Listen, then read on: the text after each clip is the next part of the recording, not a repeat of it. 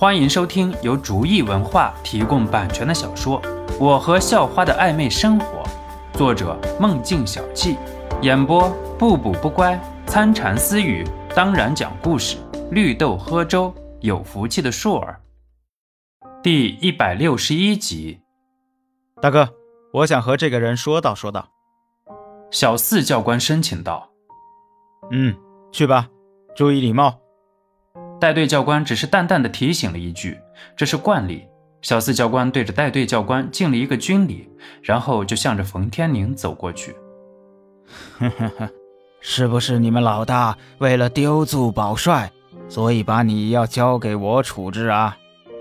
冯天宁没有听到小四教官和带队教官的对话，所以很理所当然的认为，在冯天宁的感觉里，军人都有自己的任务，没时间和自己耍泼。所以选择一个息事宁人的办法来处理。不，你想多了。我只是收到命令来和你谈谈。小四教官纠正道：“好吧。”冯天宁用鼻子哼了一口气：“请走吧。”冯天宁胳膊一伸，然后说道：“干嘛？去哪儿啊？”小四教官很不解地问道：“废话。”肯定是跟着我去解决问题，冯天宁很不屑地说道，以为小四教官在装痴卖傻，能够借此躲过一劫。不过冯天宁才没有那么傻，直接点出重点：不要以为我不清楚，你们的领导已经把你交给我处理了。小四教官的脸拧了又拧，这个冯天宁的思维的跳跃力度还真是大呀！你想多了。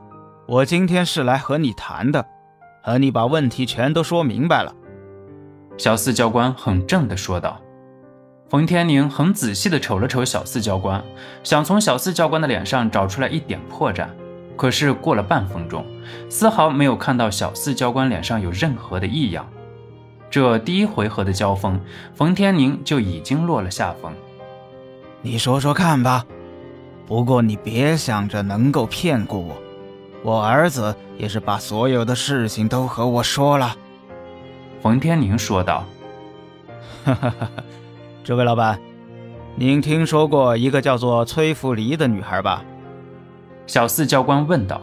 “是啊，我儿子一直在追呀。”冯天宁想不出来这里面有什么问题，只能如实答道：“哈哈哈哈！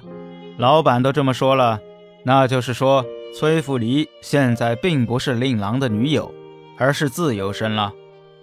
小四教官知道今天这件事，冯天宁已经梳理了。不过小四教官并没有惊讶，按照冯华飞的脾性，为什么被揍的原因，并不会对冯天宁说，就算是说，也要改变版本。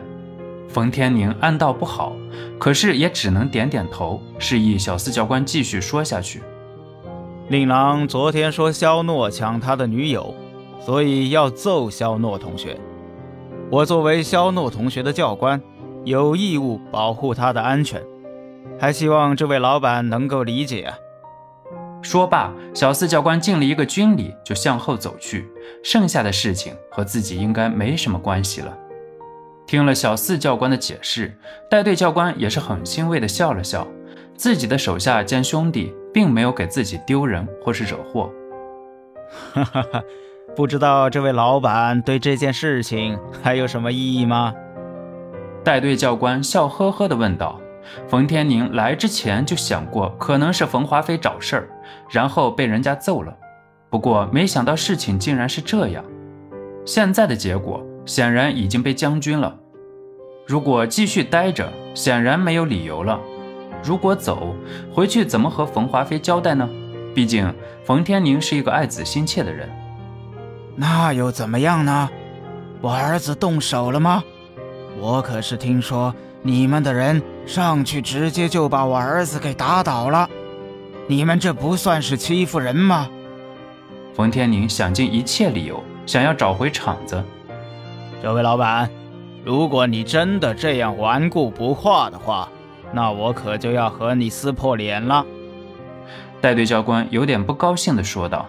“哼，都到了现在了，你还说撕不撕破脸皮还有用吗？冯天宁说话的时候，面部肌肉有点扭曲。你们都给我准备好了，教教这些当兵的怎么做人。冯天宁对身边的所有人说道：“你们都是谁的手下？我现在就和你们的老大谈谈。”就在情况很剑拔弩张的时候，一声巨吼使情况暂时安定。众人都在寻找说话的人在哪儿的时候，只见是肖诺手里举着的一个手机传出的声音，开着外放，说话的人是陈向阳。各位，我是杭氏的陈向阳，不知各位都是哪路子的？今天可否给陈某一个面子？日后定当相谢。陈向阳通过电话说道。程向阳基本上能控制杭市，可是伸手却触及不到江州。毕竟江州不知要比杭市复杂多少，所以肖诺开始向程向阳说的时候，程向阳也只能说尽力。不过好在有一点，江州不是一块铁板，好几个帮派各自为政，这也是程向阳能够说上话的原因。要是江州被合在一起，那程向阳根本什么都算不上。本集播讲完毕，感谢您的收听，喜欢请点击订阅加关注，下集更精彩。